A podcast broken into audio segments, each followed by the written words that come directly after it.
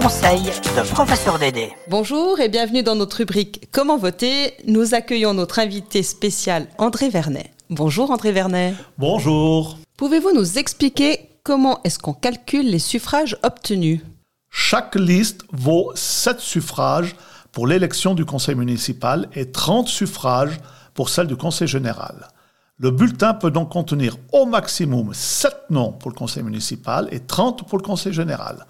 Pour tout bulletin qui comportera moins de noms que de sièges à repourvoir, la différence de suffrage ira au parti dont le numéro figure en haut du bulletin de vote ou sera perdu si aucun numéro n'y figure. Merci beaucoup. Le conseil de professeur Dédé. Vous écoutez PLR Radio.